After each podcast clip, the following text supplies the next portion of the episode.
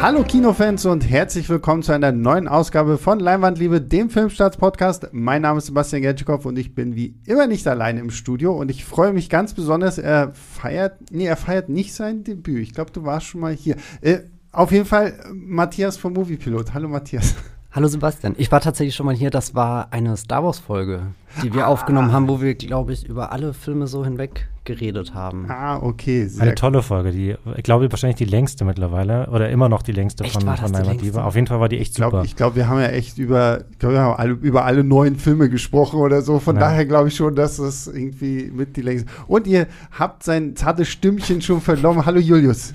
Hallo ihr beiden. Ja, ich äh, schimmer wieder hier zu sein und äh, vor allem habe ich echt richtig Lust, heute über diesen Film zu sprechen, über den wir heute sprechen. Ja, und zwar reden wir heute über West Side Story von Steven Spielberg und es ist ein bisschen lustig, weil ich heute früh schon, während ich ins Büro gefahren bin, hatte ich irgendwie die ganze Zeit irgendwie so die Musik im ja. Kopf. So. Und, und, allem, und komischerweise, und ihr könnt jetzt lachen oder auch nicht, ähm, ich hatte die ganze Zeit diesen I feel pretty. Ja, ich auch. ich auch. Ich hatte genau diesen Song irgendwie die ganze ja, Zeit im Kopf wirklich. und dachte so, oh ja, okay, ja. gut. Ähm, also seit zwei Tagen, wir, wir, haben ja vor zwei Tagen den Film gesehen, ähm, also zwei Tage bevor wir den jetzt hier diesen Podcast aufnehmen und ich habe wirklich auch seitdem die ganze Zeit Ohrwürmer. Zeigt wieder, wie gut die Musik einfach ist. Mhm. Ähm, bevor wir aber über Spielberg sprechen, müssen wir natürlich mal so ein bisschen einordnen. Ich habe mir, hab mir was aufgeschrieben. Also das Sehr gut. Ähm, das Musical stammt ja von 1957 und ist ja mehr oder weniger eigentlich William Shakespeares Romeo und Julia, nur äh, versetzt in, in die, ins Ende der 50er Jahre nach New York. Wir haben, äh, ja, ich sag mal vorsichtig, so einen Problembezirk, der jetzt nicht näher definiert wird, in dem Amerikaner und äh, Puerto Ricaner leben und wir haben halt die zwei unterschiedliche Gruppen, die sich hier bekriegen. Einmal die Jets, das sind die Amerikaner und ähm, die, die Sharks, das sind die Puerto Ricaner und es kommt dann zur unmöglichen Liebe, nämlich zwischen Tony von den Jets und Maria, deren Bruder ja der Anführer der Sharks ist. Und das ist ja hier quasi so ein bisschen unsere Grundlage gefeiert äh, am, am, Broadway, Musik von Leonard Bernstein, äh, die Texte von Stephen Sondheim, der ja leider gerade vor, vor, kurzem, kurzem gestorben ist und ich fand es so absurd, weil ich habe erst vor kurzem diesen Tick Tick Boom ja. mit Andrew Garfield auf äh, Netflix geschaut und da spielt ja tatsächlich auch Stephen Sondheim eine wichtige Rolle. Also nicht der echte, sondern er ja, wird von jemandem gespielt. Genau, aber Film, ja, ja, genau. also, weil ich muss auch gestehen, ich kannte diesen Namen schändlicherweise überhaupt nicht und so, so dann hatte ich halt diesen Tick Tick Boom geguckt und so, oh, okay, scheint offensichtlich jemand Wichtiges zu sein für alle, die irgendwie im Musical-Bereich tätig Ein sind. Interessanter Zufall irgendwie, ne, dass jetzt tatsächlich ähm, so um seinen Tod äh, gleich zwei Filme ähm, erscheinen, der eine auf Netflix, der andere im Kino, die halt irgendwie, wo, wo er und seine Arbeit so eine wichtige Rolle spielen. Mhm. Ja. Ähm, so, und dann, weil dieses Musical so erfolgreich war, haben wir 1961 die erste Kinoversion davon gehabt, die gleich dann auch sofort erfolgreichste Film des Jahres gewesen ist, mit, glaube ich, elf, elf Oscar-Nominierungen. Zehn davon hat der Film dann auch mit nach Hause genommen. Ähm, hier dann haben wir Natalie Wood als Maria, die ja vor allen Dingen durch ähm, Rebel Without a Cause zum Star geworden ist, also dieser James Dean-Film. Und auch da fand ich es wieder faszinierend, weil ich habe den alten Film jetzt am Wochenende nochmal geguckt und auch hier wieder entdeckt, ich wusste gar nicht, dass Natalie, dass es um Natalie Wood so ein großes Mysterium gibt, weil sie ist mhm. ja auf sehr merkwürdige Art und Weise mit 43 gestorben und man hat irgendwie wohl bis heute nicht so wirklich aufgeklärt, was es ist. Man hat ihren damaligen Lebenspartner dann irgendwie immer wieder so im Visier gehabt, aber es ist wohl bis heute nicht aufgeklärt, wo ich mir gedacht habe, okay, Müsste, hätte man dazu nicht jetzt auch schon längst das nächste Biopic machen sollen? So? Eine True Crime Story bei Netflix. Ja, genau. Ich. Das schreit doch quasi danach. ähm, wie steht ihr da? Kennt ihr das, diesen 1961er Film? Ja, ich habe ihn vor Jahren gesehen. Ich muss gestehen, ich habe ihn nicht nochmal am letzten Wochenende geschaut und auch nicht nochmal zur Vorbereitung auf diesen Podcast. Ich, ja, ja. Sorry, mehr Culpa. ähm, ich, fand ihn, ich fand ihn gut. Ähm, die Musik ist ohne Frage halt einfach fantastisch. Ähm, die Geschichte, Shakespeare-Variante ähm, sowieso immer großartig. Ähm, er hat allerdings auch äh, so seine, seine Schwächen. Ich ihn, fand ihn teilweise unfreiwillig komisch, so in so manchen Momenten, wo halt einfach ähm, die vielleicht mit modernen Augen betrachtet einfach ein bisschen merkwürdig äh, scheinen. Es gibt natürlich das äh, Problem, dass wie ein Elefant im Raum steht aus heutiger Sicht, dass halt viele von den angeblichen Puerto Ricanern einfach nur dunkel geschminkte Weiße sind. Ähm, und ähm, ich habe jetzt zur, zur, Vorbereitung aber tatsächlich noch mal ein paar von den, ähm, von den Schlüsselszenen angeschaut oder von den Musical-Nummern. Und da werden wir sicherlich noch ausführlicher drüber sprechen, aber es ist halt auch eine im Vergleich zu dem neuen West Side Story sehr, teilweise sehr, sehr statische und sehr biedere Inszenierung, mhm. die dagegen halt komplett abfällt. Wow, statisch und bieder. Das kann ich überhaupt nicht unterschreiben. Ja, wir können gerne, also ich möchte, ich wollte jetzt nur das immer schon mal so einmal in den Raum gestellt haben. Wir mhm. können gerne doch ausführlicher drüber sprechen, auf jeden Fall. Ja, aber Matthias, wie stehst du zu dem Originalfilm? Ich liebe das Original. Ist ein sehr wichtiger Film für mich. Ich bin damit halb aufgewachsen. Also der begleitet mich wirklich schon sehr lange und habe aber auch verschiedene so Prozesse durchlaufen, wie ich ihn kennengelernt habe als kleines Kind und die Hälfte nicht verstanden habe und einfach nur beeindruckt war, wie am Anfang die Kamera ewig lang über das New York fährt. Gefühlt war das eine halbe Stunde Film und ich habe nie verstanden, warum würde das jemand machen in einem Musical? Das ist doch keine Dokumentation, aber trotzdem sehr gebannt auf die Bilder gestarrt, die ganze Stadt von oben angeschaut und dann wirst du halt ganz tief hinein in die Gassen und Hinterhöfe geschmissen und die Songs sind ja, glaube ich, in meine DNA übergegangen, wo du vorhin gesagt hast, du hast beim Herkommen I Feel Pretty äh, gesummt. Bei mir war es äh, Somewhere und keine Ahnung, so dieses Maria und äh, keine Ahnung, das mhm. ist so tief in mir drin verankert und ich hatte auch sofort wieder Gänsehaut, als ich das jetzt im neuen Spielberg gesehen habe, beziehungsweise ich hatte sogar so ein bisschen die Angst, als mir klar wurde, du hörst jetzt diese Songs, die du dein Leben lang kennst, aber von anderen Leuten gesungen und also ich habe sehr viel Vertrauen in diesen neuen jungen Cast, der uns da vorgestellt wird, aber da war schon eine Grundnervosität da, was, was das mit einem machen kann, weil, also wir sind halt mittlerweile 60 Jahre später ja, ungefähr. Ja. Und da haben sich ja einige Dinge verändert, wie du aufnimmst, was, keine Ahnung, du für Präferenz bei deinem Orchester und so ansetzt. Aber ich glaube, Steven Sondheim war ja auch in die Aufnahmen involviert, hat da sehr viel seinen Segen gegeben, begeistert den jungen Menschen hm. zugeschaut und ja. Mhm. Ja, ich muss ja sagen, ich muss ja immer wieder gestehen, ich bin nicht so der krasseste Musical-Fan. So, ne? nee, es, gibt ganz, es gibt ganz wenige Musicals, die ich wirklich gerne gucke und der alte West Side Story hat tatsächlich schon immer irgendwo mit dazugehört. So, so die, also es ist eine von den wenigen Sachen, wo ich immer noch wieder sage, ja, das ist so für mich auch so irgendwie so, das mag ich so als Musical einfach auch irgendwie so, weil, weil die Story ist natürlich irgendwas, was dich, dich gut abholt und so dieses Feeling von, von New York und diesen, diesen Gangs und äh, sowas alles, da, das, das mochte ich tatsächlich auch. Auf der anderen Seite kann ich Julius auch nachvollziehen. Ich glaube, mit diesem, mit diesem statisch und so ein bisschen bieder, aber ich hatte, ich habe mich jetzt dabei erwischt, dass ich halt mehr durch den, den, den neuen Film halt diesen Vergleich mhm. so krass aufstelle, weil da reden wir jetzt gleich ganz, ganz ausführlich drüber, ähm, weil ein Spielberg natürlich auch ganz andere Möglichkeiten hat. Und der, der alte Film wirkt manchmal in, in so gerade so in den Choreografien und in, in den Sets dann halt auch wirklich so, wo du merkst, so, ja, okay, ist halt schon irgendwo in einem Studio gedreht worden und weißt, dann, dann, wir gehen halt alle aufs Dach und da tanzen wir dann oder wir, wir sind in irgendeiner Halle und da tanzen wir dann und ähm, das ist natürlich was, was so ein Spielberg da jetzt einfach auch mit seinen Mitteln und Möglichkeiten nochmal irgendwie ganz anders umsetzen kann. Nichtsdestotrotz ähm, kann ich die, die Liebe, die dem alten Film halt irgendwie entgegenkommt, so absolut nachvollziehen, weil die Musik ist halt auch. Wir, wir reden da jetzt ausführlich drüber, nämlich äh, in, in Bezug auf den, den neuen Spielberg.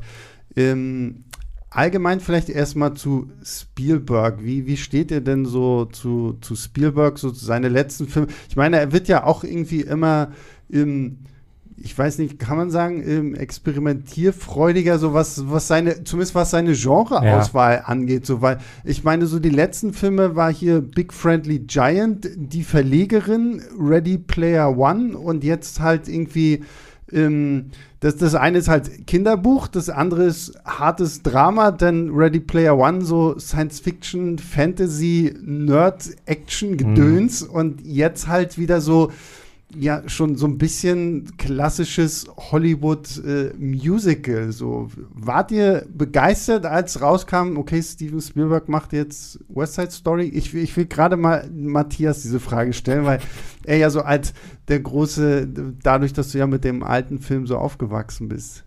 Ja, äh, ich dachte, Gott, das kann nicht wahr sein. Irgendwie Lieblingsmusical und Lieblingsregisseur treffen aufeinander. und Spielberg spricht ja wirklich schon lange davon, dass er mal ein Musical umsetzen will. Und wenn man seine Filme anschaut, dann steckt da ja schon immer wahnsinnig viel Dynamik drin, Begeisterung für Bewegung. Und er ist ja auch bekannt für diese Kamerafahrten, die anfangen und du merkst gar nicht richtig, geht das in eine Plansequenz über oder kommt gleich der nächste Schnitt. Also es sind so ganz subtile Szenen, die einfach schwimmend ineinander übergehen und also man, man schaut sein Schaffen an und denkt sich, ey, es ist wirklich bizarr, dass er noch nie ein großes Musical mhm.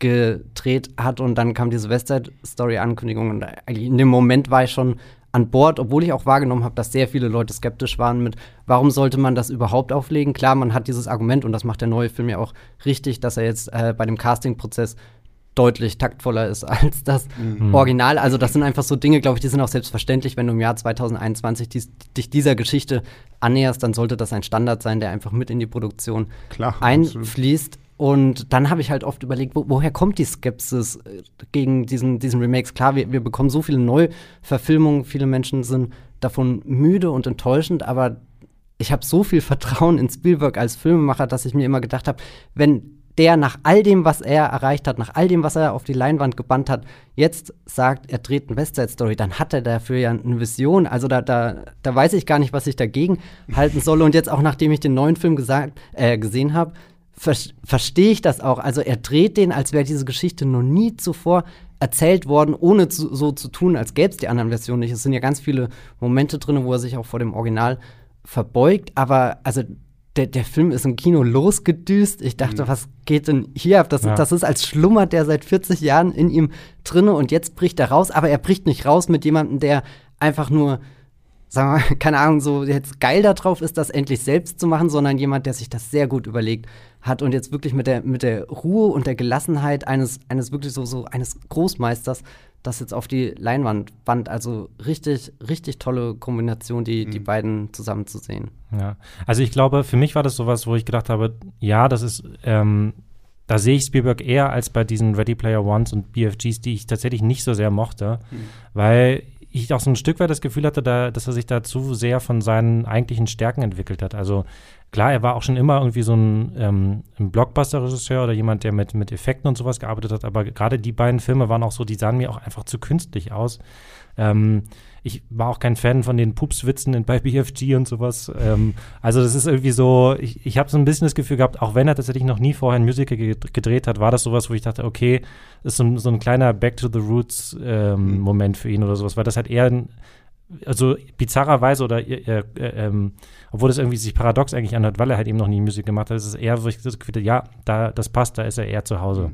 Ja, ich mochte ja Ready Player One. Ich habe aber auch mittlerweile echt so ein bisschen das Gefühl, ähm, ich, ich, ich persönlich, für mich darf nichts Schlechtes bei diesem Film sagen, weil dieser Film hat dafür gesorgt, dass ich Spielberg tatsächlich mal persönlich kennenlernen durfte. Oh, okay, und das okay. war halt so, so und ich meine, es war halt nur für so, so ein Interview-Junket so fünf Minuten, aber allein in diesen fünf Minuten merkst du, was für ein äh, heller Geist noch in diesem Manne steckt, der mhm. ja auch schon ein paar Jahre auf dem Buckel hat mhm. und mit, mit welcher Leidenschaft er einfach auch wirklich für, für Filme brennt und gerade Ready Player One, der ja auch so voll gestopft ist mit so Easter Eggs und sowas alles, ähm, da, da hast du halt gemerkt, so, der hat halt nach wie vor Bock, halt gute Geschichten zu erzählen und das war einfach für mich auch so, wo ich mir gedacht habe, ja, klar, so, ne, ich, ich verstehe auch, wenn man sagt, so, wozu brauche ich jetzt ein Remake von West Side Story? So, kein Mensch wird die Story verändern. Du kannst nicht irgendwie kommen, so, ja, wir machen das jetzt aber ganz und oh, wir streichen aber noch zwei Songs, weil und irgendwie, also das Einzige, was du daraus machen kannst, so als Remake, wenn du es neu machst, vielleicht das Setting verändern, so, ist jetzt die Jets in Space oder irgendwie ja, genau. sowas. So, ne? Gibt's bestimmt auch schon. Aber ähm, ich, ich war auch, weil ich äh, ganz happy eigentlich, dass so ein Spielberg das macht, weil so ein bisschen finde ich, das hat mir so der Film auch zurück, so ein bisschen so Nostalgie an das gute alte Hollywood, so, so, so wirklich so dieses bombastische, große, schöne Bilder und irgendwie das, das, das hat einfach wahnsinnig viel Spaß gemacht und ich glaube, ich hätte es ehrlich gesagt auch keinem anderen Regisseur so gut zugetraut, West Side Story jetzt halt nochmal so auf die Leinwand zu bringen, dass man halt auch wirklich noch 2021 sagt, okay, ich gucke mir jetzt nochmal so eine Story an, die irgendwo in den 50er Jahren spielt, über ähm, so zwei unterschiedliche Gruppen, die sich hier quasi mit, mit Tanzchoreografien betteln. ähm, das äh, weiß ich nicht. Also ich, ich glaube, wenn das ein anderer gemacht hätte, wäre ich, glaube ich, noch skeptischer gewesen als jetzt bei ähm, Spielberg. Und äh, dann gehen wir doch mal in den Film rein. Wie fandet ihr denn diesen Punkt, dass ähm, das Setting ja auch tatsächlich so ein bisschen umgeändert wird? Weil Spielberg schickt uns ja in ein Viertel, das so ein bisschen ähm, durch quasi ja Gentrifizierung jetzt erneuert wird, so weil die, dieser Bezirk soll ja abgerissen werden, da soll ja dann neue Wohnungen entstehen und ich fand schon diese Kamerafahrten toll, so durch diese Ruinen vorbei an irgendwelchen Schaufelbaggern und Abrissbirnen und äh, keine Ahnung was, so, so dass wir halt hier wirklich einen Bezirk erleben, der von sich aus ja eigentlich schon gefühlt zerfällt. Ich, ich hatte das Gefühl, das war so ein bisschen ein Versuch, die vor allem die Jets, natürlich ein gewisser Teil auch die, die Sharks, aber auch die Jets vor allem so ein bisschen mehr zu charakterisieren oder psychologisch äh, zu untermauern. Und das ist tatsächlich einer der wenigen Aspekte, der, finde ich, nicht so gut funktioniert hat in diesem Film.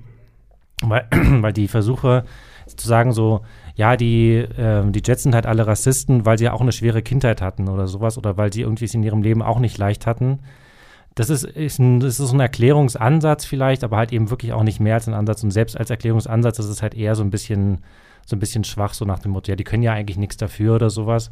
Oder die sind ja auch, die haben es auch nicht leicht gehabt. Ähm, und ich weiß nicht, ob da wirklich, äh, ob das, ob man das unbedingt braucht, ob es nicht auch einfach, ob man das dann, entweder hätte man das noch mehr auserzählen müssen, vielleicht, äh, sich noch mehr Zeit dafür nehmen müssen, oder man hätte es halt einfach auch ganz rauslassen können, glaube ich. Also für so eine Geschichte, die so die sowieso jetzt nicht unbedingt wahnsinnig, ähm, die, die ja immer noch auf ein, auf ein, auf ein, auf ein äh, Shakespeare-Stück irgendwie zurückgeht und die ja eigentlich ein Romeo und Julia-Märchen ist, braucht man das vielleicht nicht unbedingt eigentlich. Mhm. Wobei der, dieser Grundkonflikt, der da etabliert wird, ja schon den ganzen Film antreibt, dieser, dieser Hass, der in ihn wächst und immer größer wird und der auch dazu beiträgt, dass die Gewalt immer mehr eskaliert. Ich fand das am Anfang schon stark. Also ich mag beide Eröffnungssequenzen in diesem West Side Story Film die wir jetzt haben, weil die einfach sehr viel mit der Bildsprache arbeiten und ohne groß, dass, dass Worte aufgewendet werden, bekommst du ein Gefühl dafür irgendwie bei Robert Weiss, also hier der eine Co-Regisseur des Originals und Jerome Robbins, der für die Choreografien verantwortlich war, die stürzen dich am Anfang in so eine Stadt rein, wo du gleich das Gefühl hast, da ist dieser Gitterzaun außenrum. Mhm. Also das ist so eins der prägnantesten Bilder, die ich mit West Side Story verbinde. Dieser Gitterzaun, der irgendwie auch, also du kannst durchschauen, er er bringt eine gewisse Transparenz mit, aber er ist halt immer da. Du musst immer drüber klettern und du siehst super oft in Westside Story Filmen, wie Leute da drüber klettern, versuchen drüber zu kommen. Mhm. Und ich denke mir jedes Mal, die reißen sich gleich den ganzen Körper mhm. auf oder so und, und sterben halt bei, bei diesem Vorgang des, des Grenzenüberwindens, wo es ja auch ganz viel in dem Film drum geht und was ich bei beiden Eröffnungssequenzen dann so stark finde, wie, wie diese Eroberung von Gebiet stattfinden. Also, dass wir eigentlich hier gerade einen Tanz anschauen, der sehr leichtfüßig vonstatten geht. Also die balancieren da durch die Stadt, als sind sie irgendwie die Könige und, und oder, oder für uns Zuschauer wird aber deutlich, wie sehr sie anderen dadurch den Platz wegnehmen, wie, wie sie sich auf den Straßen ausbreiten, wie sie dann hier auch das eine Schild da von dem Laden runterreißen, mhm. wo dann auch gleich so irgendwie transportiert wird, okay, davor war es hier, keine Ahnung, Irish Pub ja, und, genau. und jetzt sind die Puerto Ricaner da und so weiter. Also wo, wo der Film einfach schon sehr viele Informationen transportiert, die irgendwie für die, die Grundlagen der Geschichte einfach wichtig sind. Und deswegen finde ich, die, die Sequenzen in beiden Filmen eigentlich haben definitiv ihre Daseinsberechtigung. Was jetzt bei Spielberg irgendwie neu für mich waren, waren wirklich diese, diese ausgestellten Ruinen, die man sieht. Und gleich die, diese erste Mega-Bewegung von ein, eine Luke wird aufgerissen und die Leute kommen fast schon aus dem Untergrund mhm. der Stadt, also holen sich das zurück, was ihnen genommen wurde. Und das ist ja auch immer so eine, so eine große Frage in dem Film, die ja auch nie endgültig aufgelöst wird. Also der, der Film, ich glaube, das können wir verraten, endet sehr tragisch. Ja, gut, ich glaube, es Romeo und Julia. ne? Ja, also er ändert eigentlich auf der maximal düstersten Note für die zwei zentralen Figuren, um die es geht, aber außenrum die großen Machtansprüche und so, die diskutiert werden, die löst er ja nicht auf, sondern lässt uns ja eigentlich in diesem Schmerz und in der Ungewissheit zurück und und das ist natürlich stark, dass Spielberg das von Anfang an in so eine Ruinenstadt irgendwie einsetzt, wo man sich auch fragt, sind das Ruinen, die irgendwo wieder den, den Neuanfang signalisieren, weil du hast schon gesagt, da, da kommt ja auch was Neues hin. Also wir schauen ja auch ein Viertel in der, in der Wandlung zu, aber so umfassend ist dann dieses West Side Story Epos, obwohl es eben ein Epos ist, dann doch nicht, dass wir quasi das, das, die nächste Generation, das nächste Kapitel erleben, sondern eher dieses Gefangensein in den immer gleichen Konflikten. So einer versucht, eine Grenze zu überwinden, wird zurückgestoßen und, und dann muss man eben die Kraft finden, Und, neuen und Anlauf das ist die Veränderung tatsächlich für die meisten, vor allem für die Männer. Ähm, das ist ja auch noch so eine, eine, etwas neue oder deu noch deutlichere Note in diesem Film. Das hat eben auch nicht nur eine, äh, es geht nicht nur um, um Hautfarben, sondern es geht halt auch um eine Geschlechtertrennung. Das hat eben die Frauen viel positiver, äh, die meisten vor allem viel, viel positiver und viel offener dafür sind und vor allem sich die Männer halt eben von dieser Veränderung bedroht fühlen, vor allem halt die jungen, die Jugendgangs. Ähm, und das ist halt tatsächlich, wird dann eben auch schon sehr früh sehr deutlich dann dadurch gemacht, ja. Und was ich ja, was ich auch immer schön finde, das, das kommt in beiden Filmen ja gut drüber, ist so, dass in diesem Konflikt, der ja von beiden Seiten her kommt, dann ja aber auch immer noch mal deutlich wird, so, wenn denn, ich glaube, es ist Bernardo, der dann irgendwann so, ja, wer, wer ist denn dein Toni? Ja, es ist auch nur ein Pole. So, ne, also, so, dass dieser Begriff des Amerikaners ja dann auch immer wieder so gekonnt hinterfragt wird, weil letztendlich haben wir hier halt so auch hauptsächlich irgendwie Auswanderer aus Europa, die wegen irgendwas da halt Nur ein hingekommen paar sind. Generationen früher eingetroffen Genau, sind. ne? genau, ne? Und das dann halt, wie, wie dieser Konflikt dann dadurch trotzdem entsteht und äh, wie das hier auch viel äh, ohne Worte einfach rübergebracht wird. Und ich muss sagen, da, da liebe ich fast die Eröffnungssequenz von Spielberg tatsächlich so ein bisschen, weil sie natürlich noch ein bisschen rasanter ist, weil er hier einfach auch noch mal viel größere Sets auffahren kann und uns da wirklich mit den Jets und den Sharks so durch die äh, Straßen führt und wir auch so sehen, so vor allem, was auch schön ist, weil, weil du den, diesen, diesen Maschendrahtzaun immer angesprochen hast. Ich finde, in dieser Eröffnungssequenz von, von, von Spielberg jetzt merkst du, wir haben jetzt keinen Zaun, aber du, du merkst du diesen Augenblick, wenn durch so einen Cut und durch das Überqueren einer Kreuzung wir auf einmal doch so in so einer ganz anderen Welt sind, wo dann halt wirklich so die, die spanischstämmigen, puerto-ricanischstämmigen äh, Leute da alle irgendwie sind, so, das ist irgendwie auch, ich hatte auch Gefühl so ein bisschen vom, vom Licht her gleich, Mhm. gleich anders, so, so die Farben waren irgendwie gleich ein bisschen anders als dieses düste, düstere, grauere, wo, wo die Jets da irgendwie herkommen und das finde ich halt wirklich einfach, ich mag Filme, die das halt wirklich einfach durch ihre Bildsprache, durch Kameraführung, dir das erzählen können, ohne dass wir jetzt irgendwie, weiß nicht, vorher noch einen Fließtext brauchen oder irgendwie eine Erzählerstimme Ja. oder irgendwie sowas. Ähm, und weil wir jetzt schon so viel die, die Schauspieler angesprochen haben, äh, würde ich mal sagen, gehen wir mal so ein bisschen zum Cast über und äh, pflücken die mal so ein bisschen auseinander. Ähm, weil ich kann mir vorstellen, da, vielleicht gibt es da so den einen oder anderen Punkt, wo wir irgendwie äh, drüber reden können. Wir haben Ansel Elgort in der Hauptrolle des, ähm, des Tonys. Wir haben die noch relativ unbekannte, jetzt muss ich auf meinen Zettel schauen, Rachel Ziegler, Siegler, ähm, Segler. Segler als Maria, die demnächst in Shazam mit dabei sein wird, Ja. aber vorher hauptsächlich Sängerin und YouTuberin irgendwie Genau. gewesen ist. Und der, der restliche Cast ist halt auch eigentlich hauptsächlich irgendwie so Musical-Darsteller. Ne? Also Anita wird gespielt von Ariana DeBossi, die in Hamilton mit dabei war. Riff, der, der neue Anführer, quasi Anführer, Mitbegründer der Jets, wird von Mike Feist äh, gespielt, der in dem Musical Dear Evan Hansen äh, mitgespielt hat, das ja jetzt auch gerade irgendwie eine Filmversion Mhm. bekommen hat. Dann haben wir als Bernardo David Alvarez, der irgendwie der jüngste Tony-Gewinner für, eine für die Broadway-Version von Billy Elliot gewesen ist. Und ähm, was ich sehr toll fand, wir haben Rita Moreno wieder in diesem Film. Sie hat ja damals im alten Film Anita gespielt, dafür auch die, den Oscar als beste Nebendarstellerin bekommen. Hier spielt sie jetzt eine neu dazu gedachte Figur, die ich wahnsinnig cool fand, weil im alten Film haben wir ja die Figur von Doc, die, dieser kleine Drogerie-Apothekenladen, äh, so wo sich die Jets eigentlich immer treffen.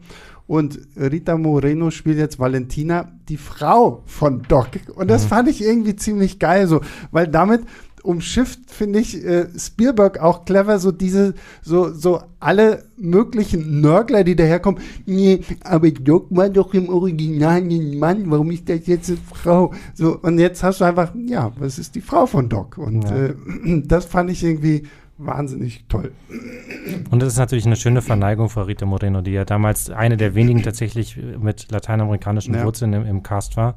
Ähm, für mich die absolute, äh, absolut herausragende Darstellerin war aber ähm, Ariana de Bosé, glaube ich, die, die hier Anita, die neue Anita mhm. spielt.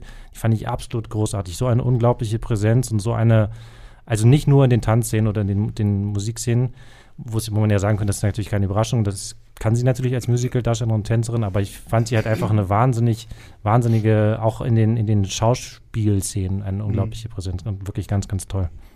Präsenz hatte sie auch schon in dem Hamilton. Also ich habe das nie auf der Bühne gesehen, leider, sondern das erste Mal dann halt so, also klar, das Musical kenne ich schon lange, ja. aber als das letztes Jahr auf Disney Plus ja. kam, mhm. das war so ein Moment, wo ich dachte, yes, endlich kommst du in den Genuss davon. Und irgendwie kennst du ja die wichtigsten Gesichter davon. Die haben ja fast alle Karriere mhm. gemacht und sie ist ja eher so, so Teil des Ensembles und, und tritt dann nebenbei auf, aber hat da dann eben diese Präsenz, das wirklich das erste war, was ich gegoogelt habe, Hamilton Originalcast. Wer in aller Welt ist das in dem Ensemble, die schafft das so herauszustechen. Also sie hat auch ein bisschen eine gesonderte Rolle in dem Ensemble, aber das, also sie hat eine Ausstrahlungskraft einfach. Ja. Und das bringt sie, glaube ich, in dieser Anita-Rolle auch sehr rein, die, die ja mit einer der lebendigsten Teile überhaupt in ja. West Side Story ist und dann ja auch das große America-Lied anstimmt, was, was glaube ich, die mitreißendste Nummer von mhm. allen ist. Also sowohl in der alten Version als auch jetzt hier bei Spielberg ist das ja einfach. Boah, ja, ich glaube, da, das würde ich widersprechen, durch. aber es ist auf jeden Fall, okay. auf jeden Fall eine super Nummer, ja. Über die einzelnen ja. Gesangssachen, glaube ich, reden wir.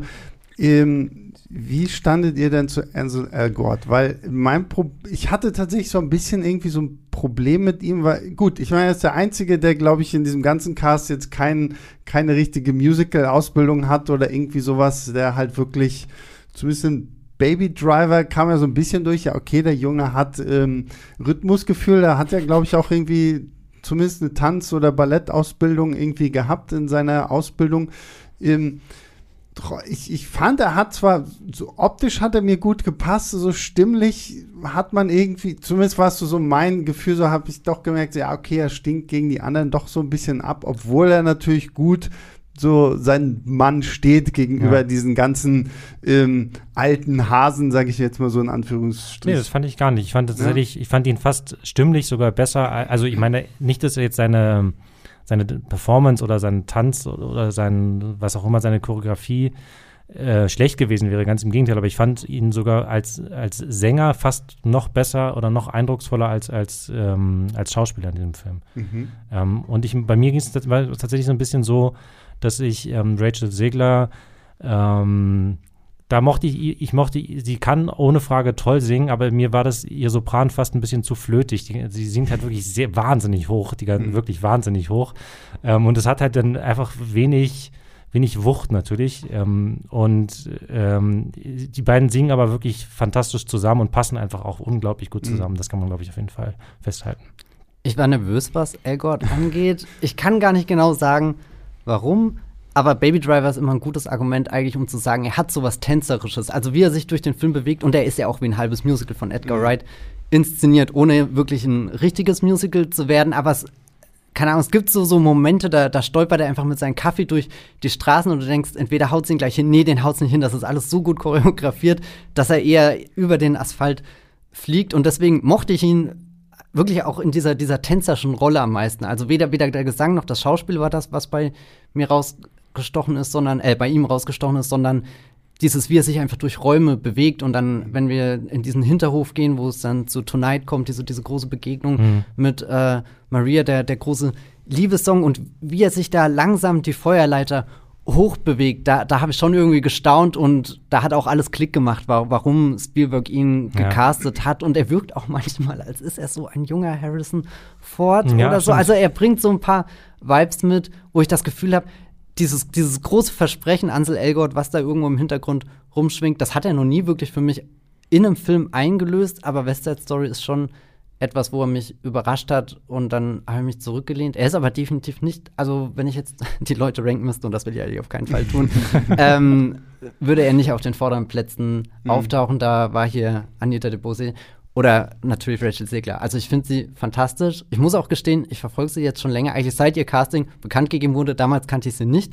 Dachte ich einfach, gut, wenn das die Maria in Spielbergs West Side Story ist, dann ist das einfach jemand, den ich beobachten muss. Und in den letzten zwei Jahren habe ich da wirklich so einen aufsteigenden Star kennengelernt und ganz faszinierend zu beobachten, wie sie da reinkommt, wie sie auch irgendwie dieses Dasein für sich neu und selbst definiert und jetzt geht ja ihre Karriere gerade komplett ab, obwohl sie noch kein Mensch gesehen hat und das finde ja. ich super spannend, dass sie auf dem Weg zu Shazam ins DC-Universum ist, irgendwie Snow White für Disney spielt und jetzt erst dieser und, und, und einfach ihr Kinodebüt unter der Regie von Steven Spielberg stattfindet und dann ist sie nicht jemand, der irgendwie hochgepitcht wird oder jemand, der, der da reingedrückt wird oder jemand, wo ein Star konstruiert wird, sondern jemand, der das von sich selbst aus ist. Und dann schaust du ihre ganzen Videos an, wie sie singt, wie sie in der Theater-Szene, im Broadway und allem drin steckt. Und das ist halt wirklich von vorne bis hinten ein, ein Pro einfach. Und das finde ich wahnsinnig. Also ich weiß nicht, ich saß auch ein bisschen nervös da im Kino und dachte, Gott, vielleicht ist diese Vorfreude, die jetzt seit zwei Jahren auf diesen Film gewachsen ist, vielleicht zerplatzt das alles gerade auch einfach nur wie ein Traum. Und da war ich einfach begeistert, dass das wirklich jedes Versprechen eingelöst mhm. wurde. Was, was sie als Hauptdarstellerin in diesem Film angeht, überstrahlt sie da für mich wirklich alles. Sie fand ich auch tatsächlich sehr, sehr gut. Ich gebe zwar auch dir recht, Julius, manchmal so von, vom Gesang her dachte ich auch so, okay, krass, krass, krass.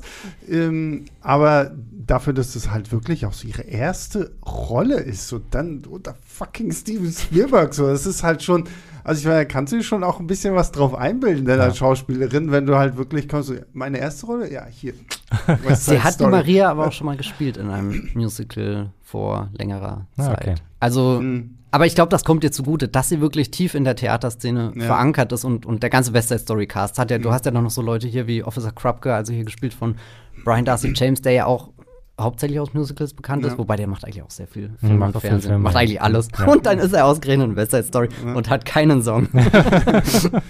nee, das, also wie gesagt, also auch von den anderen, ich, welchen, wen ich auch sehr, sehr toll fand, war hier der Riff-Darsteller Mike, äh, Mike, Mike, wo ich dachte so, der, ich, ich weiß nicht, wie ich darauf kam, ich habe immer gedacht, so, okay, würde ich einen Peter Pan-Film machen, du wärst mein Peter Pan. Ich weiß okay, auch nicht. Ja. Stimmt, ja. Ich weiß passt. auch nicht, wo, woher das ist. Aber so die ganze Zeit so, weil er hat so, er wirkt schon etwas älter, aber hat trotzdem noch so ein, so ein, so ein, so ein sehr ähm, jungenhaftes Gesicht hm. irgendwie. Und ähm, ich, ich fand ihn auch unglaublich gut, weil er halt auch so dieses physikalische einfach so für diese Rolle hatte, so weil er dann da durch, durch die Sets tanzt und so. Und dann gleichzeitig merkst du auch, ja, ja, der ist halt, äh, ich kann mir durchaus vorstellen, dass das halt auch eine gute Präsenz ist, wo du sagst, ja, das ist mein Anführer, dem folge ich jetzt irgendwie. Äh, genauso aber auch Bernardo in diesem Film, fantastisch. Und was ich tatsächlich sehr, sehr cool fand irgendwo, ähm, war, dass dieser, dieser Film ja dieses, äh, die, die, das Spanische so, so krass organisch in diesen Film mit einbringt und die ja teilweise wirklich auch Dialoge auf Spanisch ja. führen, ohne dass zumindest, also wir können jetzt halt auch nur von uns reden. Wir haben den Film in der Originalversion äh, gesehen. Ähm, ich weiß nicht, wie das dann in der deutschen Synchro gelöst wird, aber im, im Original auf jeden Fall siehst du diese Dialoge dann halt auch ohne Untertitel oder irgendwie sowas. Also wenn du jetzt nicht gerade irgendwie Spanisch kannst oder irgendwie so, dann, dann, dann sitzt du da und könntest denken, so, ich verpasse jetzt alles. Aber nicht, also ich fand es sogar sehr, sehr cool, dass Spielberg wirklich diesen Schritt wagt zu sagen, okay, dann lass die halt jetzt mal kurz zwei Minuten lang Spanisch quatschen. Die, die Zuschauer werden trotzdem verstehen, worum es geht. Ja. Einfach weil du natürlich in dem Kontext gerade bist und die, die Situation verstehst und die, die Szenerie verstehst. Das fand ich wahnsinnig cool. Ja, vor allem wahnsinnig auch richtig gut äh, und richtig elegant gelöst, ähm, dass halt eben A, keine Untertitel und jetzt auch B nicht so ist, dass dann jeder Satz nochmal genau einfach nochmal auf Englisch mhm. oder halt auf Deutsch dann in der deutschen Fassung gesagt wird, sondern halt einfach wirklich ähm, man dann halt, dann kommt nochmal später dann noch ein Satz auf, ein Halbsatz auf Englisch oder sowas und dadurch kann man sich dann, selbst wenn man kein Spanisch kann, ich kann zum Glück ein bisschen Spanisch, deswegen habe ich mich darüber auch sehr gefreut, ähm, ähm, versteht man dann eigentlich, so wie du gerade meinst, man versteht halt einfach wirklich, worum es in den Gesprächen geht. Und ähm, das fand ich echt wahnsinnig spannend. Sowas, so Sprache im Film ist sowas, sowas also ein kleines Steckenpferd von mir. Deswegen mhm. äh, habe ich das auch sehr genossen tatsächlich. Auch so klanglich hatte ich das Gefühl, die, die Lieder gehen einfach weiter. So, du, du hast den Wechsel zwischen Englisch und Spanisch dann, die Untertitel fehlen. Ich kann kein Spanisch, habe mich aber auch überhaupt nicht abgefühlt. Ich finde, das ist ein unglaublich intuitiver Film. Also genauso so direkt wie die Eröffnungssequenz, die ganz viele mhm.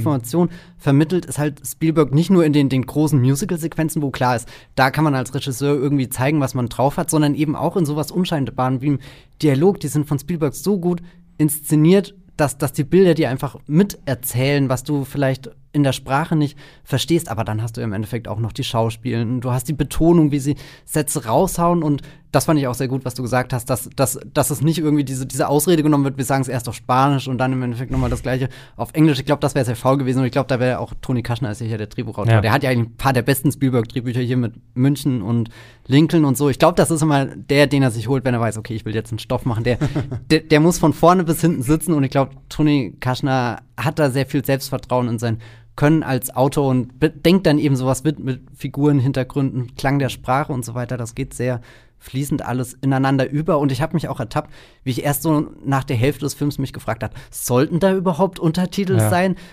Und also so, so du, du merkst es gar nicht. Du rutscht einfach rein und das, mhm. das ist schon sehr stark, ja. wie, wie das ineinander übergeht. Ja, und auch, weil du gerade die Inszenierung so ein bisschen angesprochen hast, selbst so, so dialoglastige äh, Szenen sind dann nicht unbedingt so nur so Schuss gegen Schuss, sondern sind so Kamerafahrten, so Drehungen und keine Ahnung was. Also da merkt man halt dann auch wirklich wieder, dass man äh, jemanden hier hat, der wirklich einfach auch einen Film macht und ja. nicht irgendwie was äh, abfotografiert, so in dem ja. Sinne. Und äh, dann würde ich mal sagen, kommen wir das, nehmen wir das als Stichwort und gehen wir jetzt mal wirklich über zu äh, dem Kern des Ganzen, nämlich den ganzen Musical-Sequenzen, den einzelnen Songs und der Art und Weise, wie äh, ein Spielberg halt auch hier so Choreografie-Sets und Darsteller dann halt irgendwie in seinen Film einbringt. Ähm, Gibt es so vielleicht so eine, ich, gut, Julius, du meintest Amerika, ne? Nee, äh, ah, nee genau, aber da wollten wir uns ja genau, ein bisschen und ich, und ich widersprechen, nicht, dass ich Amerika schlecht fände, ganz im Gegenteil. ähm, das ist ein wahnsinnig, ich glaube, es ist wahrscheinlich sogar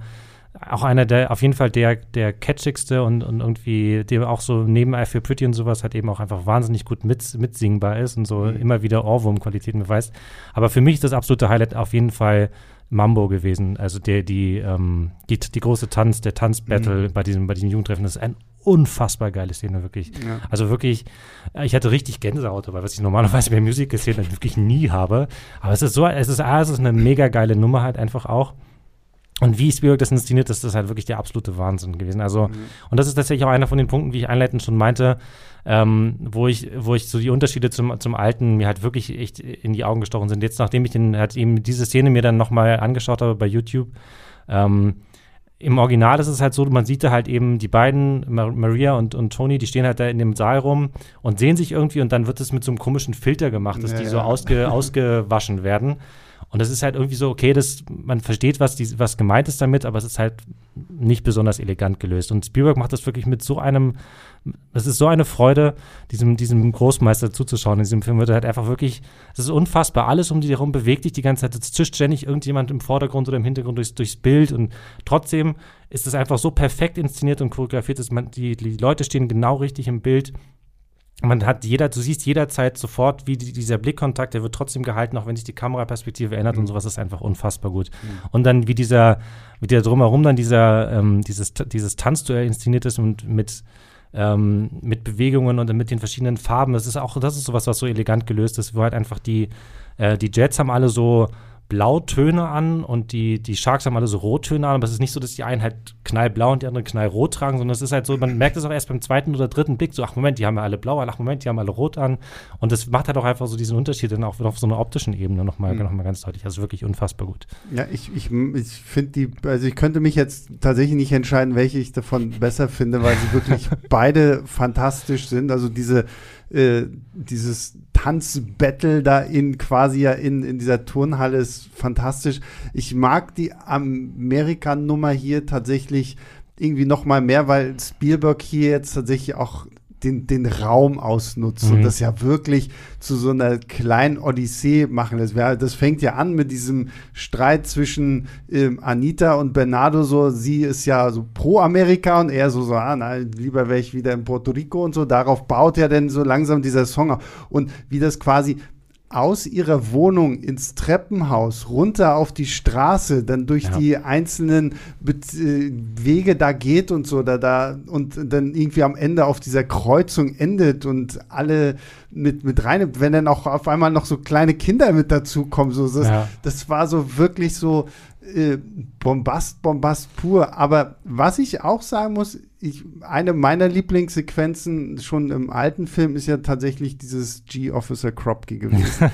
Und ähm, da, wo sie ja so ein bisschen versuchen, äh, sich quasi selbst herauszureden, so ja, wir sind, äh, wir haben eine Social Disease und sowas alles. Und das findet ja im, im Original findet es ja vor Docs Laden statt, irgendwie einfach nur so auf der Straße. Und hier ist es ja tatsächlich in so einem Polizeirevier, wo das Polizeirevier danach aussieht, als wenn ein Tornado durchgefegt wäre. Und auch die Sequenz, weil die ist halt noch mal so so auch so schauspielerisch verspielt und und verlangt ja auch noch mal so ein bisschen, dass die die die die, die Jet-Darsteller dann halt wirklich auch noch mal von ihrer Rolle in eine andere Rolle schlüpfen, weil sie halt den Social Worker spielen, den Judge und so. Äh, die fand ich auch hier so, weil es halt dann auch nur in diesem einen Raum passiert, fantastisch. Ja, ja. Und ich glaube, die, die für mich noch im, im Gegensatz zu dem, zu dem alten Film noch mehr auch rausgeragt ist und wo ich vor allem auch das mit diesem, mit diesem statisch meinte, ähm, ist tatsächlich die, die Tonight-Nummer, also wo äh, die große Balkonszene, mhm. ne, aus Romeo und Julia gibt es ja da auch. Ähm, und das ist wirklich so, ich, wo ich mir das gestern nochmal angeschaut habe, ich dachte, ah, es ist wirklich verschenktes Potenzial. Die stehen dann im Endeffekt wirklich die meiste Zeit, stehen sie so und halten sich im Arm so quasi so, als würden sie irgendwie so tanzen miteinander und singen halt so in die Luft. So der eine guckt ein bisschen nach links, der andere guckt ein bisschen nach rechts. Und bei Spielberg ist es einfach unfassbar, es ist ständig die Kamera in Bewegung, ständig die Leute in Bewegung, sie versuchen irgendwie zueinander zu kommen. Und dann ist irgendwie so ein Gitter dazwischen und dann klettert er hier hoch und dann klettert er da hoch und irgendwie, das ist eine, eine viel, viel, viel größere Dynamik einfach. Mhm. Und trotzdem schaffen sie es dann da eben dabei, dass so diese, diese Chemie zwischen den beiden und, und die, diese, diese Liebe auf den ersten Blick halt einfach unfassbar deutlich wird die ganze Zeit. Ich glaube, wenn ich den ganzen Film nehme, ist das auch meine Lieblingsszene. Und witzigerweise glaube ich, dass Ready Player One die beste Vorbereitung darauf war, weil es gibt auch ganz am Anfang die Szene, wo Ty Sheridan sein riesengroßes, Stimmt, ja. ähm, keine Ahnung, aufeinander gestapeltes Haus aus Containern mhm runter balanciert und er macht das ähnlich tänzerisch und elegant und angenommen, da, da legt eine West Side Story Nummer drunter. Ich würde es auch sofort abkaufen. Äh, nein, oh Gott, ich will wirklich nicht äh, wählen, welche Version ich besser finde. Ich kann ein bisschen nachvollziehen, was du sagst. Wenn du, wenn du das als statischer bezeichnest, dann denke ich wiederum an die Eröffnungssequenz bei Robert Weiss und da denke ich immer, Wahnsinn, das ist, als hätte jemand gerade zum ersten Mal das Tor ins Kino aufgemacht, wie die Leute da raustanzen mit so einem Peng und dann auch diese knalligen Farben und, und da sind ja auch sehr viele Unterschiede. Hier, Sebastian hat vorhin schon das Licht angesprochen, was bei Spielberg Wahnsinn ist. Also da, wir müssen noch kurz Janusz Kaminski, ja. Kameramann, Spielberg seit über 20 Jahren arbeiten die zusammen und kann, wenn du dir sowas anschaust wie diese, diese ich sage jetzt mal, die klassischen Spielberg-Filme, die du halt in den 70er, 80er, 90er hattest, die haben ja wirklich eine ganz andere Filmsprache, Bildsprache als das, was er jetzt seit den 2000ern entwickelt. Irgendwie, da kommt dieser radikale Einschlag mit sowas wie Minority Report. Was, mhm. was rückblickend finde ich das Wahnsinn, dass das ein Film war, der, der in dieser Ästhetik ins Kino kam. Der ist so befremdlich in seinen kalten Farben und, und dieses Kalte trägt sich jetzt irgendwie durch all diese Filme durch. Du hast dann War of the Worlds und jetzt gerade zuletzt äh, The Post und Bridge of Spice sind, glaube ich, so die ersten Referenzfilme, die ich für die, die visuelle Sprache in West Side Story heranziehen würde. Und, und ich finde das irgendwie atemberaubend, wie er das, was in der 61er Version große Farben ist, die du, du, du hast das Gefühl, du könntest reinlangen und könntest dir was von diesem Bombast rausholen. Und bei Spielberg flimmert das alles mehr, pulsiert das mehr. Und ich glaube, dadurch wirkt der Film insgesamt elektrisierender mhm. auf ein Stück und eben auch, weil er mit der Kamera Dinge machen ja. kann, die, glaube ich, früher deutlich komplexer umzusetzen gewesen sind. Also der, der wirbelt da durch und da ist dann natürlich auch die America-Szene. Ich liebe die America-Szene auf den Dächern. Diese, mhm. Dieser violette Schleier, der, die Dämmerung und dann dieser Song, der so Zerreißendes. Also deswegen ist das für mich auch die stärkere Szene im Vergleich zu dem Tanzsaal, weil der Tanzsaal, weiß nicht, der ist mir oder nein, der ist, also er ist nicht schlecht, aber weiß nicht, bei, bei, bei America, da geht es um viel mehr. Da zerschellen die Träume wirklich in einer Strophe. So auf der einen Seite, was ist möglich, auf der anderen Seite, was haben wir alles Schreckliches erfahren und dieses Hin und Her, dieses, dieses Ping-Pong zwischen Gedanken und, und dann bist du 61, stehst auf dem Dach irgendwie abgeschottet, aber du kannst dieses ganze New York anschauen und das, das hat eine Melancholie, ich weiß nicht, da zerreißt mich jedes Mal und dann hast du wieder den Song, der, der so, so munter ist und dich eigentlich mitreißt, also ein ähnlicher Widerspruch wie am Anfang, wo die Chats die Straßen erobern und eigentlich super toxisch da unterwegs sind, aber es mhm. so, so leichtfüßig machen, dass du dich fast anschließen willst, dass du verstehst, boah, cool, also dieser Riff und, und da muss ich auch nochmal sagen, ich glaube, Riff ist die Figur, die im Original, äh, im Gegensatz zum, zum, zum 61er am meisten irgendwie an, an Charakter gewinnt. Also ich der Mike Weiss spielt das so gut, da, da hat er mich fast in einem Moment mitgehabt in seinem Denken, was ja auch ein bisschen fehlgeleitet ist. Also, dass, dass er ja auch nur diesen, diesen einen Weg kennt. Er ist dieser, dieser Halbstarke, der dann die Waffe will und eigentlich gar nicht weiß, wie er damit schießt, was für Munition er braucht. Aber in ihm ist der Drang, er muss sich da was zurückholen, weil er glaubt, das wurde ihm genommen und gar nicht auf die Idee kommt, dass er da was anders glauben könnte. Und was ich jetzt, äh, um nochmal schnell zurück den Bogen zur America-Szene zu machen, bei Spielberg hingegen lieb, ist, dass die Menschen auf die Straßen gehen, in der Stadt sind, in die, die, diese Umgebung, Leute gucken und, und das baut sich auf, wird größer, also nicht dieses, dieses Abgelegene von, na gut, die Puerto Ricaner sind eh nur auf dem Dach und träumen da halt und, und damit ist die Geschichte erledigt, sondern sie kommen mit ihren Farben, mit ihrem Kostüm, mit ihren Tänzen, also mit, mit ihrer eigenen Identität da rein und das ist einfach wunderschön und dann muss ich sagen, kommuniziert der Film sehr toll mit dem auch dieses Jahr erschienenen In the Heights. Ich weiß nicht, ob ihr den gesehen habe. Leider nicht, nee, noch nicht geschafft. Das ist ein Musical von Lin Manuel Miranda, also hier der äh, Hamilton. Äh, Mastermind. Genau, Mas ich habe überlegt, ob ich es sagen kann und habe es nicht getraut. ähm, ja, also man muss schon sagen, Mastermind. Ähm, von John M. Chu inszeniert und da gibt es zum Beispiel eine Szene, also generell äh, In the Heights ist ja fast schon eine moderne Adaption, auch irgendwie von den Grundthemen, die in West Side Story stecken. Und, und da gibt es eine Szene, die baut sich auch wunderschön auf. Die fängt in einem kleinen Laden an und endet mit einer Massenszene in einem riesengroßen Swingpool. Und zwischendrin hast du auch den Weg, der dich so durch die Stadt führt und auch so ein bisschen der Traum. Der Traum ist in dem Fall, was ist, wenn du im Lotto, keine Ahnung, deine äh, so und so viel tausend Dollar gewinnst. Was würdest du damit tun? Und also, ich habe äh, in der Heiz dieses Jahr sehr oft gesehen, muss ich verstehen. das ist ein Film, der mir sehr ins Herz gewachsen ist, obwohl ich davor gar keine Berührungspunkte mit dem Musical hatte. Und irgendwo hat mir de, de, hat mich dieser Film schon innerlich auf das jetzt vorbereitet, mhm. was Spielberg dann in, in Perfektion irgendwie ja, ausgeführt hat. Ich musste jetzt gerade daran denken, ich weiß gar nicht, was das jetzt war, was, mich, was mir da den Gedankenanschluss gegeben hat, aber was mir äh, aufgefallen ist, was ich mir aufgeschrieben habe und was ich auch sehr nett fand, es gibt in den, vor allem in den ersten, wo der Ton halt noch lockerer ist und so, da gibt es immer wieder auch so kleine Gags in den Musical-Nummern und das finde ich wirklich echt, echt eine gute Idee. Es gibt ja diese, diese Maria-Nummer, wo, nachdem sich also Toni und Maria kennengelernt haben und er dann halt so quasi verliebt und in Gedanken verloren da über, durch die Stadt, durch die nächtige Stadt und er fängt dann halt irgendwie an zu singen und dann läuft er an einer Stelle, läuft er irgendwie so ein Hausmeister durchs Bild. Mhm. Irgendwie so, was ist denn mit dir, was stimmt denn mit dir nicht oder sowas. Oder halt eben bei dir die Officer Krupke-Nummer, wo dann halt diese, es wird so ein bisschen äh, ähm, angehört, dass es wahrscheinlich eine Prostituierte oder sowas ist, die halt eben auch im, im, auf der Wache gerade auf ihr Verhör wartet. Und die schließt sich dann irgendwann selber ins Gefängnis ja. ein, weil die, weil sie mit diesen jungen Randale-Typen da nichts zu tun haben will. Und es sind mhm. immer wieder so kleine, lettene, visuelle Sidegags, die da irgendwie eingestreut werden. Das fand ich echt auch charmant. Und das, ich finde, New York Wird hier halt wirklich auch noch mal mehr so ein Charakter einfach, weil so ein Spielberg halt wirklich, wie, wie Matthias ja schon meinte, so in die Straßen geht so und die sind halt alle belebt und äh, wir haben halt auch so unterschiedliche äh, Set Pieces einfach. Ich mag auch diesen, diesen Kampf zwischen Riff und Tony da um die Waffe, das dann auf so, so, so einem zerlöcherten mhm. alten äh, Holzboden da irgendwie spielt und so, wo dann auch noch mal so wirklich so ein bisschen so Action reinkommt. So, oh, fallen sie da ins Loch Ja, oder nicht ja. so?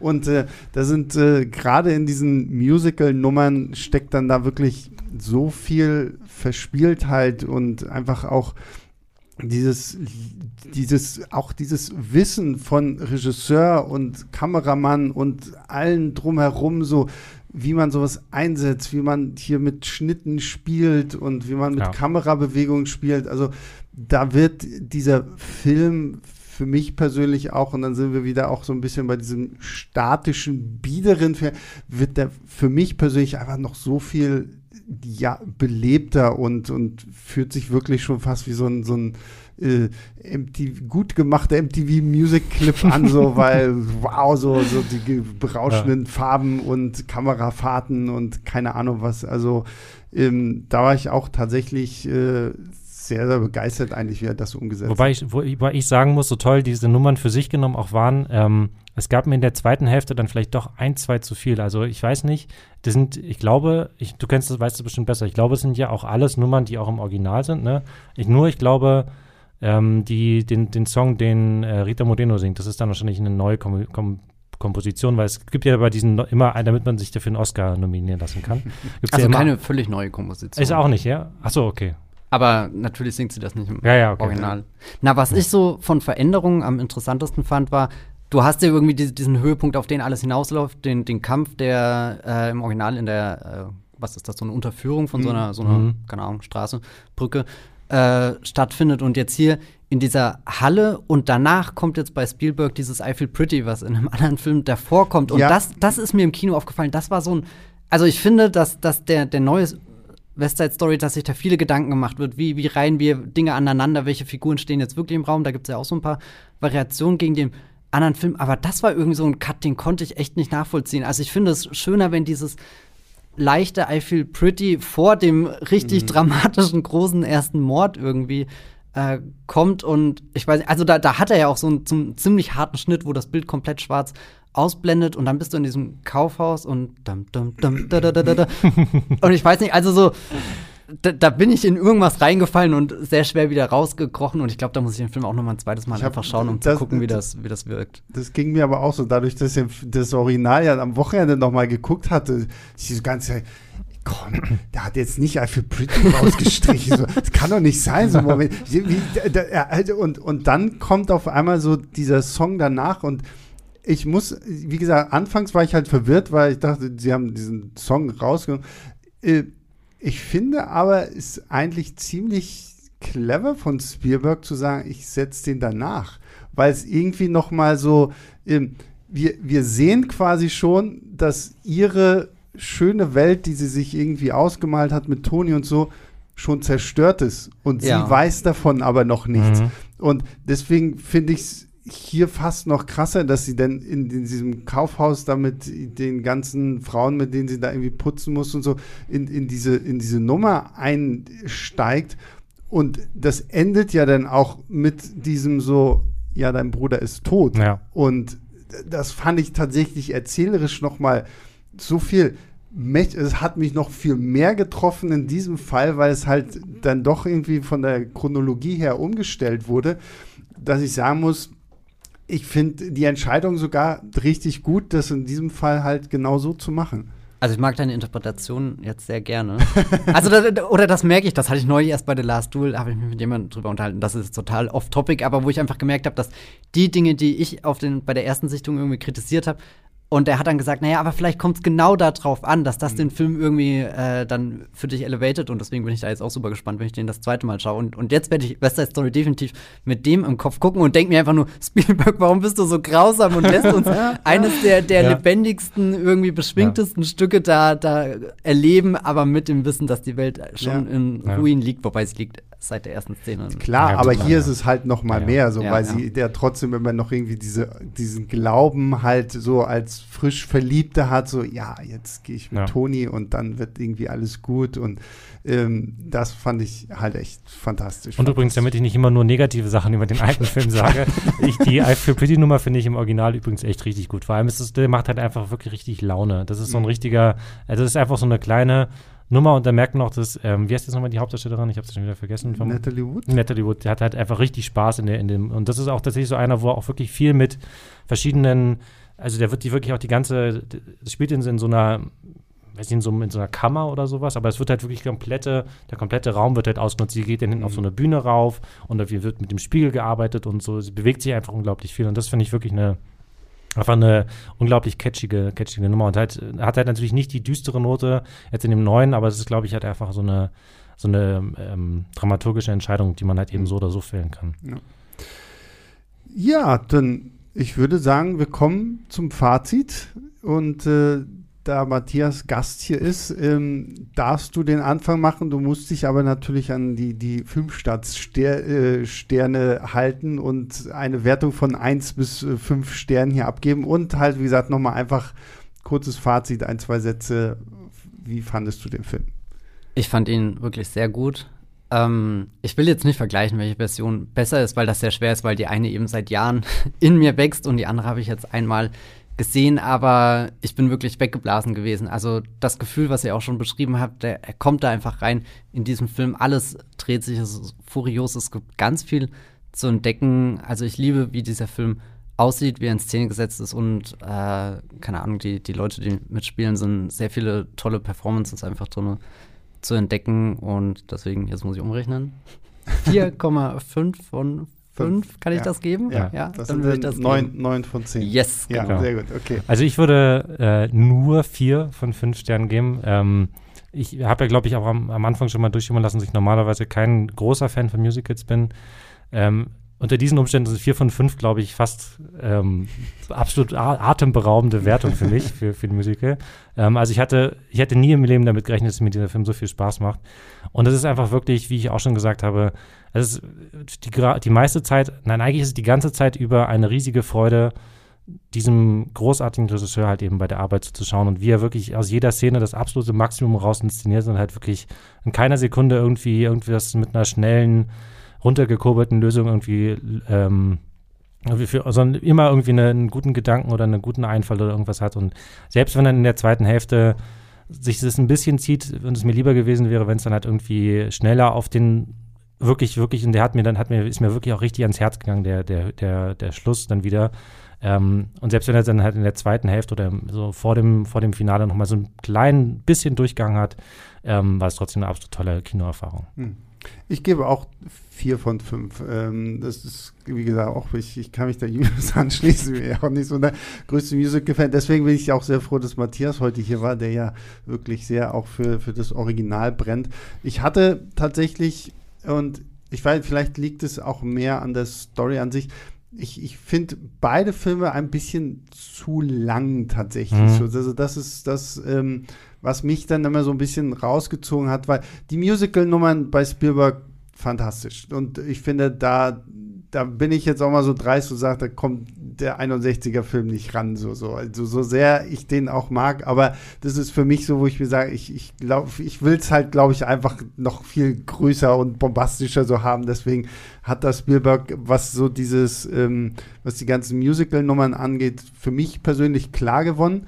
Ähm, wenn es dann halt so in, in die, die, die Story an sich so reingeht, finde ich, muss ich Julius zustimmen, das hätte man vielleicht irgendwo ein bisschen straffen können, um es halt erzählerischer zu machen. Wir reden hier auch von einem Film, der zwei Stunden 40 Minuten etwa lang ist.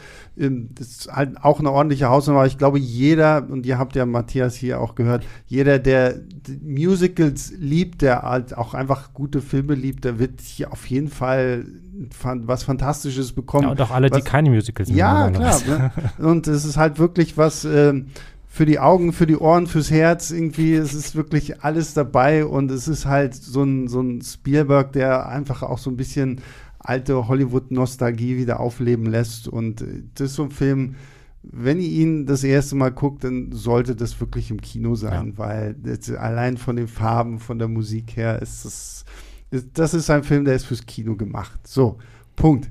Damit äh, sind wir am Ende angekommen. Matthias, dir vielen, vielen lieben Dank, dass du endlich mal wieder hier warst. Ja, vielen äh, Dank für die Einladung. Ähm, Julius, auch schön, dass du den Weg wieder auf dich genommen hast, klar, ins Studio zu kommen.